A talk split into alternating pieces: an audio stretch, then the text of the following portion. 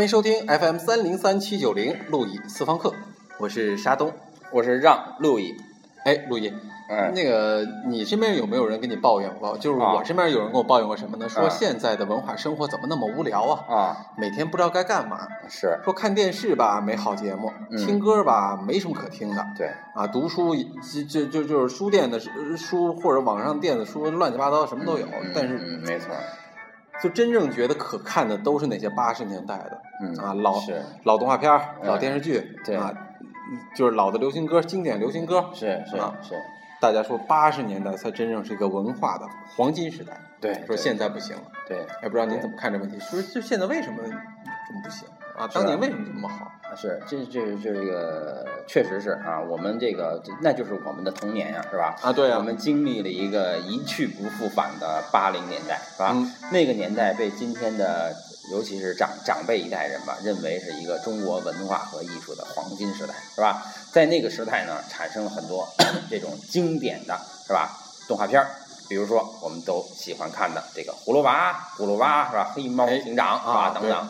然后电视剧呢，像特别一提起就是《西游记》啊，啊，《红楼《梦》红楼梦》啊，八啊，三版《西游记》啊，对啊，《红楼梦》啊，是吧？还有那个被播了五集就被禁播的《封神榜》啊，嗯到时候以后搜搜八九八八九版的《封神榜》啊，嗯那都是就感觉哎呦特别吸引人的一种电视剧，是吧？没错而且呢，那么凡是搞这种流行音乐的，是吧？尤其是现在比较成熟的这一代搞流行音乐的，大家都特别的怀念那个时代那些对中国流行乐坛产生的巨大影响的人，是吧？比如说当时的摇滚教父崔健，是吧？大陆歌王刘欢，是吧？啊，那么这个台红这个唱醒全全体台湾的这个罗大佑，是吧红遍大江南北的西北风，是吧？啊那么这些都是经典，就更不要提当时唱醒了整个世界的杰克逊和麦当娜，是吧？所以那个年代真是一个，是吧？这个风雨风起云涌、人才辈出的时代，是吧？没错，那么从读书的这个角度呢，那个时代我就记得，因为那时候我还，咱们都是咱们都是小小屁孩儿是吧？那么那个时候呢，这个咱们的家长那一代人，他们的年轻人的时候，他们我就记得当时大人的书架上全都是中西方的这个经典的这个文学文学著作是吧？什么就就就今天什么包括什么这个就那些名字吧，什么爱默生啊、斯科特呀、什么这些这些这些名字，我都是小的时候看家长的那个书架上摆那些书知道的。就那个时候，他们的娱乐都是在读这些经典的著作，是吧？那个时代呢，也是产生了最后一代，是吧？文学大师的时代，博尔赫斯啊、马尔克斯啊，是吧？在那那那个时代产生，所以那个时代，那么长辈们谈到，是吧？在那个时代，文化是一种信仰，是吧？而今天呢，文化就只是一种信息啊，信仰信息虽然只差了一个字儿，嗯，好像差的挺远。对啊，那其实你看，虽然我们都是出生在八零年代，但事实上等于我们没并没有从文化这个层面，我们没有赶上八零年代这个文化时代。对对对对，对从这个角度说，是不是挺可惜的呢？哎呀，其实啊，呃，可惜是可惜，但是呢，不用可惜，是吧？因为有很多更可惜的事儿啊，因为你错过了八零年年代这个黄金时代，但是在艺术史上有很多比八零年代更伟大的黄金时代。你就连生都没生在过那个时候，是吧？你根本就这个时候根本跟你就没关系，是吧？那个你看这个咱们这个历这个这个这个历史上著名的这个是吧？这个这个这个歌德呀、席勒啊这些人是吧？嗯，你今天抱怨这个，他们那个时代也在抱怨，连贝多芬都在抱怨，为什么我没有生在巴赫那个时代？哎呦，是吧？啊，所以说就是每个人其实都有这样的抱怨，因此呢，咱们也就没什么抱怨了啊啊。艺术史上有许多许多的黄金时代，那比如说呢？那么每呃，比如说文艺复兴是吧，就是一个黄金时代啊。那么这个，比如说咱们这个十九世纪的末，二十世纪初的这个资本资产阶级美好时代是吧，就是这个黄金时代。那么达芬奇、毕加索这样的人就在这些时代中诞生了，是吧？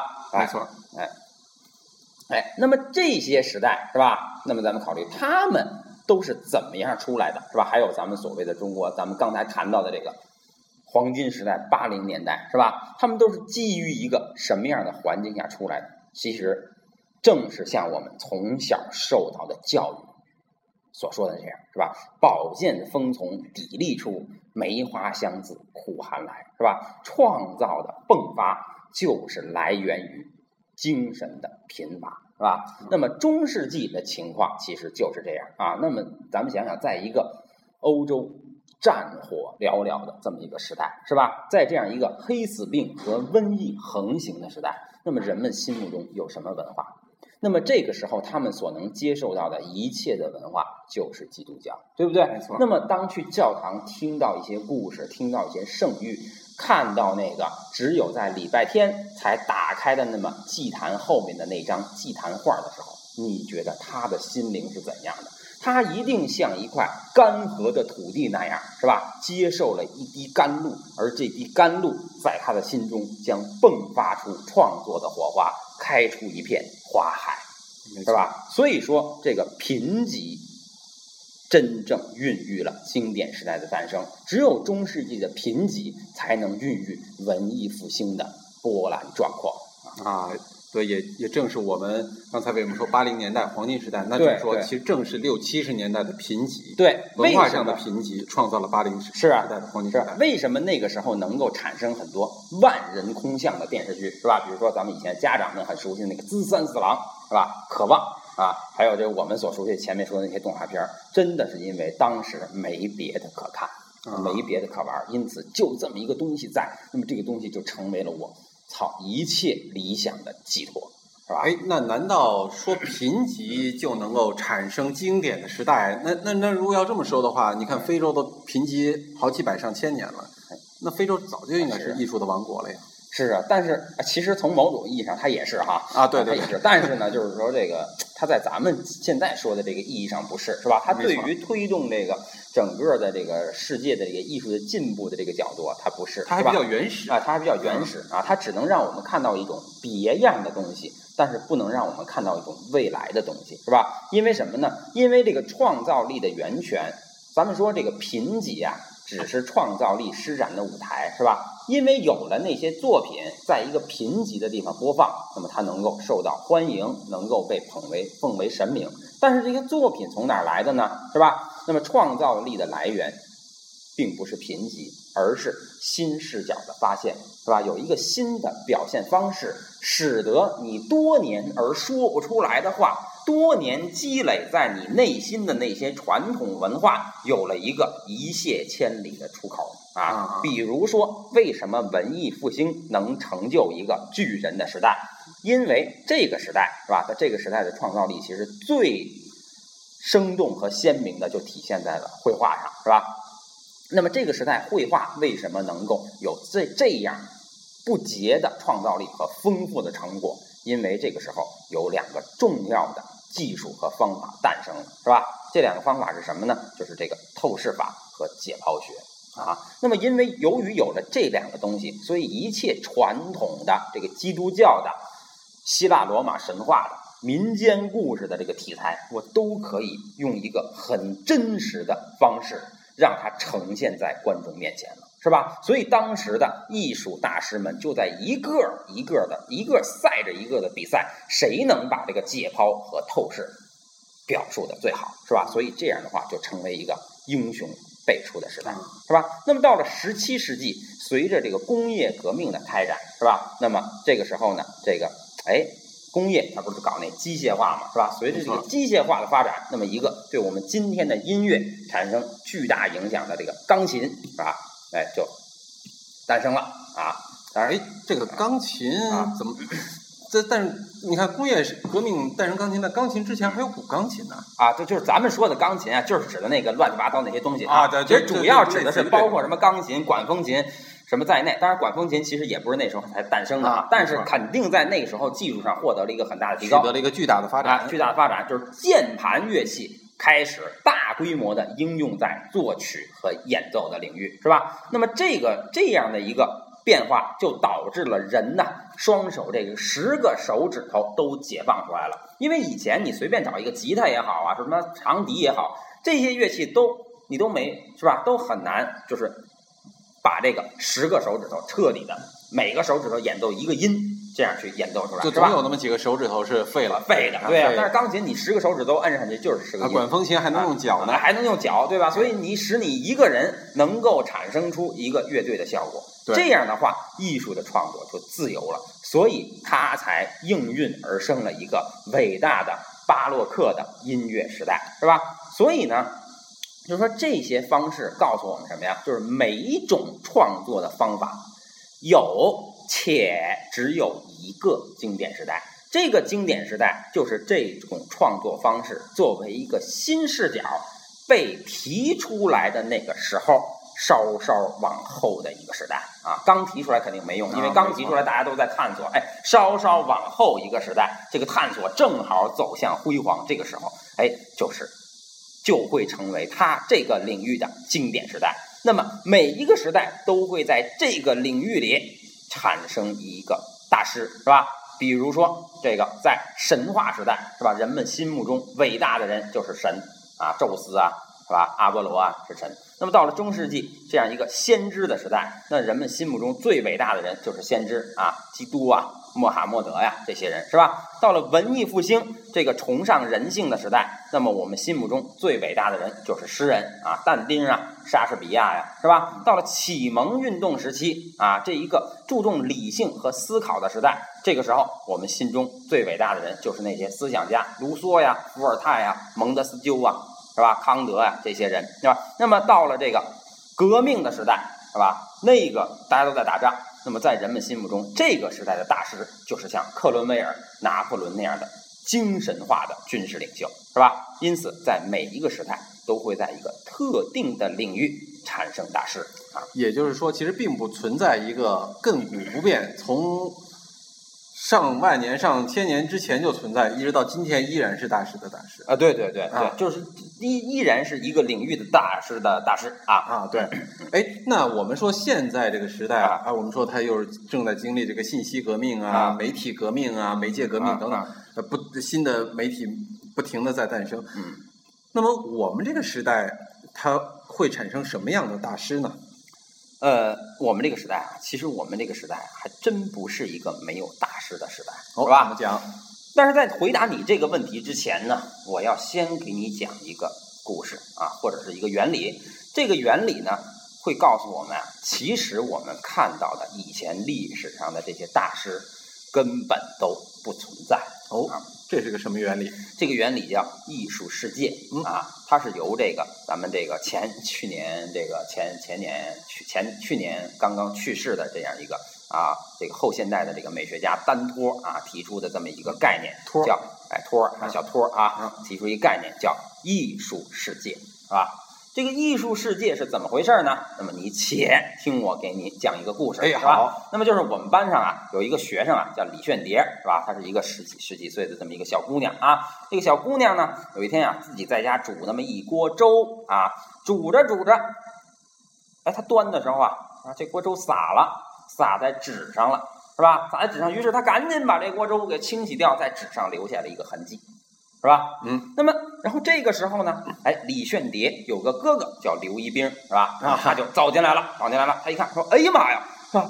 这好啊！这一看这张纸，这玩意儿好啊，是吧？这这多好啊！这多好看呢！这画儿多好看呢！你把它挂起来吧，是吧？你把它裱起来，挂起来。于是呢，这个李炫蝶就把这张画儿给挂起来了，是吧？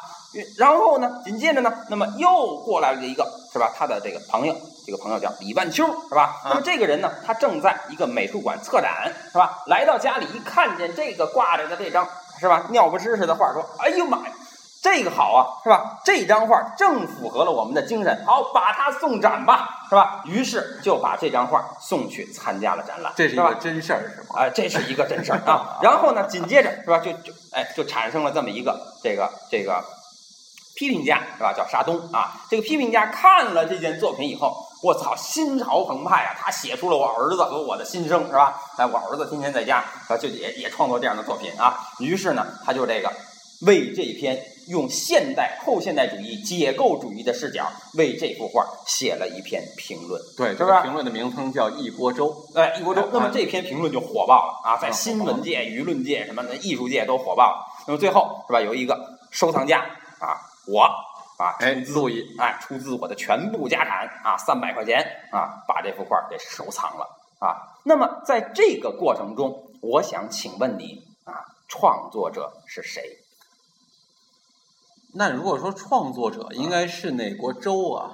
啊，是吧？所以这哎，那么是吧？那么创作者是一国州也好，是一个是我们这群人也好，还是这个社会的机制也好，总之，在这个过程里，作者死了，没有作者死亡了，没有作者了。嗯那么没有了作者，那么大师在哪儿呢？大师根本不存在，啊，是吧？所以这那那么这个为什么八十年代能成为经典？其实八十年代创作经典的人自己也没把自己当做一个经典，是吧？创作这些经典的是那个时代啊，对，其实真正的大师啊，他都是在时代的这种发展，在历史的演变，哎或者说的更简单点儿，是在后人的评价中成为的大师，对吧？对对哎，如果大家注意了，如果谁现在跟你说，哎，哥们儿我是大师啊，啊一般自称大师的，一般都是骗子。啊，一般自称大师的都是厨子，哎，不是你说的那是大师傅，哎，就就煮那锅粥的那个，对？对对对对，哎，那啊那是真大师啊，哎，是吧？所以呢，就是说，当一个时代成成为经典的时候，这个经典是由这个全社会构造的。那么最后把它命名为经典的，是由后人是吧来书写的。就像你，在这个故事里，沙东作为批评者，构成了这个作品成为经典的一部分。那么今天的文化人对于八十年代的回忆，实际上就是构成八十年代成为经典的一个秘密，是吧？的第一个部分，是吧？那么为什么八十年代的这个艺术能成为经典呢？其实很简单，就是八十年代还处在他们青春期的那一批年轻人，现在正好是四五十岁，是吧？那么这些人整个在全社会的各个领域都处于一个什么阶层啊？领导阶层，是吧？或者是有钱人的阶层。那么这些人掌握着艺术、时代、文化的真正话语权。比如说，我举个例子啊，你看现在就是满大街那些这个什么呃那个鼓楼啊，这些复古商店，是不是有很多变形金刚？没错，对？吧？就是现在变形金刚是一个很热的热潮，为什么呢？因为在现在三十岁上下，就是三十到四十这个年龄档的人，对于他们的童年，变形金刚是一个最美好的回忆。所以在他们成年以后，他们有了话语权的时候，他们把这个最美好的回忆给拿出来，大肆宣传，嗯，是吧？那么这个就是一个什么道理呢？就是这个青年时代啊，哎，这说明两个原理啊，两两两两个道理。第一个，第第一点，青年时代是每一个人心中最美好的时代，是吧？第二点，就是每一个人都特别愿意强调自己所拥有的东西最好，你知道吧？就比如说，我有俩牛逼的狗，那么我就要强调，我操，养狗这事儿最牛逼。你有一辆特别牛逼的车，你就强调车才是人生最牛逼的东西，是吧？他有一个特别牛逼的妞儿，他就强调我操，男人一生无非都是为了女人啊！每个人都强调自己所拥有的东西。那么，当八十年、八零青春那一代人是吧，到现在掌握话语权的时候，他如何体现自己的那种文化价值啊？他就把自己年轻的时候经历的那个时代奉为经典。也就是说，让这些东西，刚才咱们说的这些什么什么葫芦娃呀、黑猫警长啊、嗯红楼西游啊，这嗯这些老电视剧，对，之所以让他们成为经典，这里面最关键的秘密，嗯，其实是经历过那个年代的这些人在现在所拥有的话语权。对，哎，对，说的太棒了，这些东西成为了经典非常好啊，概括的非常好。那么我们就像这现在我可以回答你刚才提出的问题了，是吧？我们这个时代的经典是什么？我们这个时代会产生怎样的大师呢？是吧？大家看到现在，大家只会看到现在的动画片儿不如从前了，对吧？但是大家有没有看到现在有一些万人空巷的游戏？这个在过去是根本没有人能想象得到的，是吧？那么在哎，就比如说魔兽世界，哎你想想，在咱们小的时候玩那个红白机，还是一个什么时代？是吧？那个时代的红白机且成为了经典，那更不要说现在这些万人空巷的魔兽世界，还有这个三国杀这些桌游等等，是吧？那么以后在以后的时代里，一回忆起游戏和桌游，那么大家就会想，哦，二十一世纪的一零年代，那真是一个游戏的黄金时代。那个时代，全大学的男生都在玩三国杀，全高中的男生都在网吧里玩魔兽。那个时代，真是一个游戏大师的时代啊！没错，那要这么说的话，你看您这说的是游戏，对啊。